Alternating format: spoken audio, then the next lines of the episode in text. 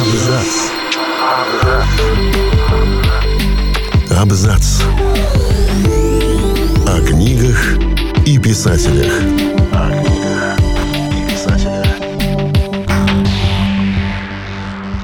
Всем привет! Я Олег Булдаков, и сегодня я дам вам несколько поводов любить сэра Артура Конан Дойла еще больше. Биография Артура Конан Дойла полна самых непредсказуемых событий, мест и встреч. От католической школы для мальчиков до китобойного судна далеко за полярным кругом. От лечения Герберта Уэллса до совместной работы с Альфредом Хичкоком, снявшим фильм «Ринг» по его сценарию. Мы очень любим этого автора, но нашли для вас новые поводы любить его еще больше.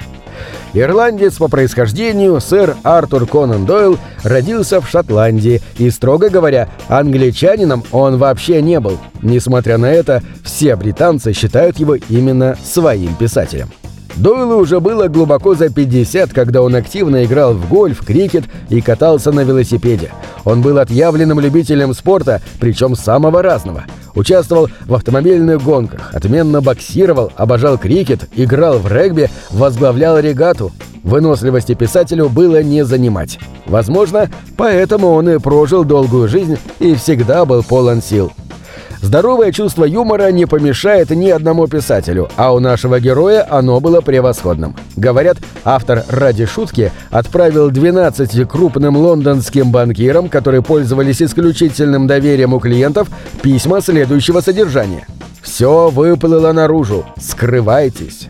На следующий же день все банкиры исчезли из города. Его ирония распространялась не только на окружающих, но и на самого себя.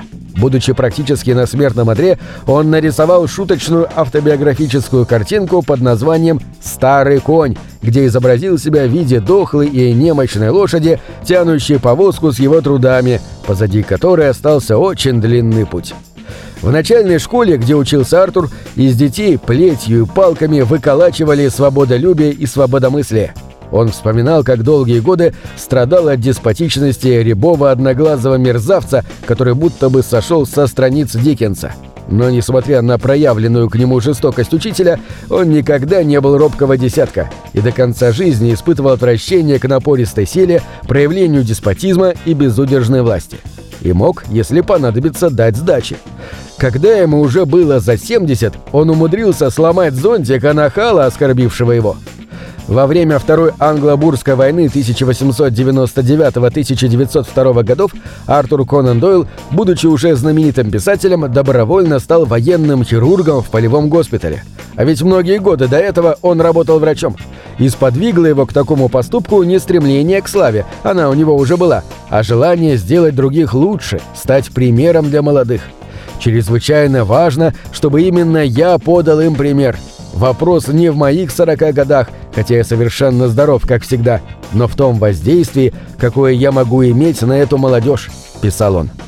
Современники все как один утверждают, что Артур был настоящим джентльменом и человеком высоких моральных качеств. Он знал, как говорить со всеми, особенно с дамами. Всегда был безукоризненно почтителен и вежлив.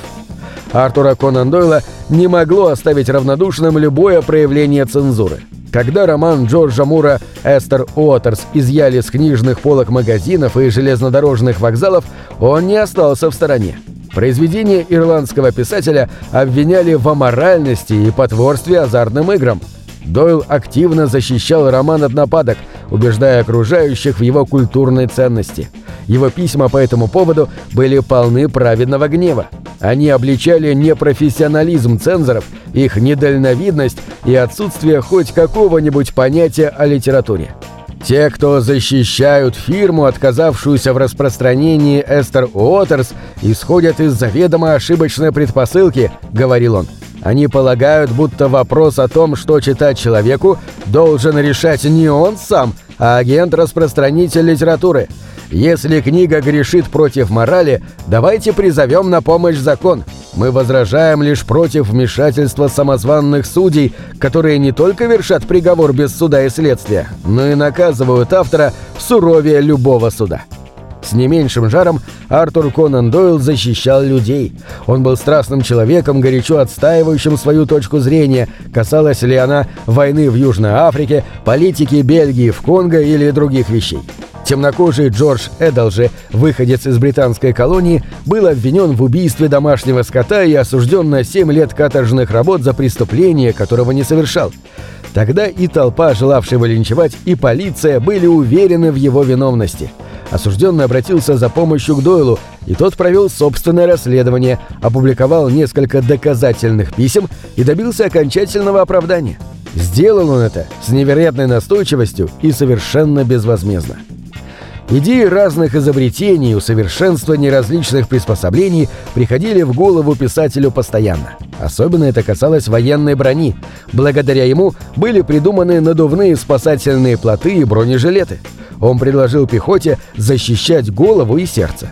Так, после его участия в военных действиях солдаты получили плоские каски – а самодельная броня, которую он же сам и испытывал, послужила дальнейшему развитию военного обмундирования. Он, кстати, был первым, кто предложил построить тоннель под Ла-Маншем, чтобы соединить две страны. А его письма военное ведомство и Вестминстер Газет, чтобы там ознакомились с его взглядами относительно метода обстрела под высоким углом, поражают настойчивостью и желанием обратить внимание на ценные изобретения. И последний факт.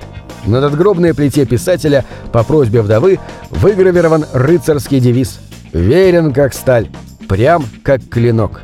На этом все. Читайте хорошие книги.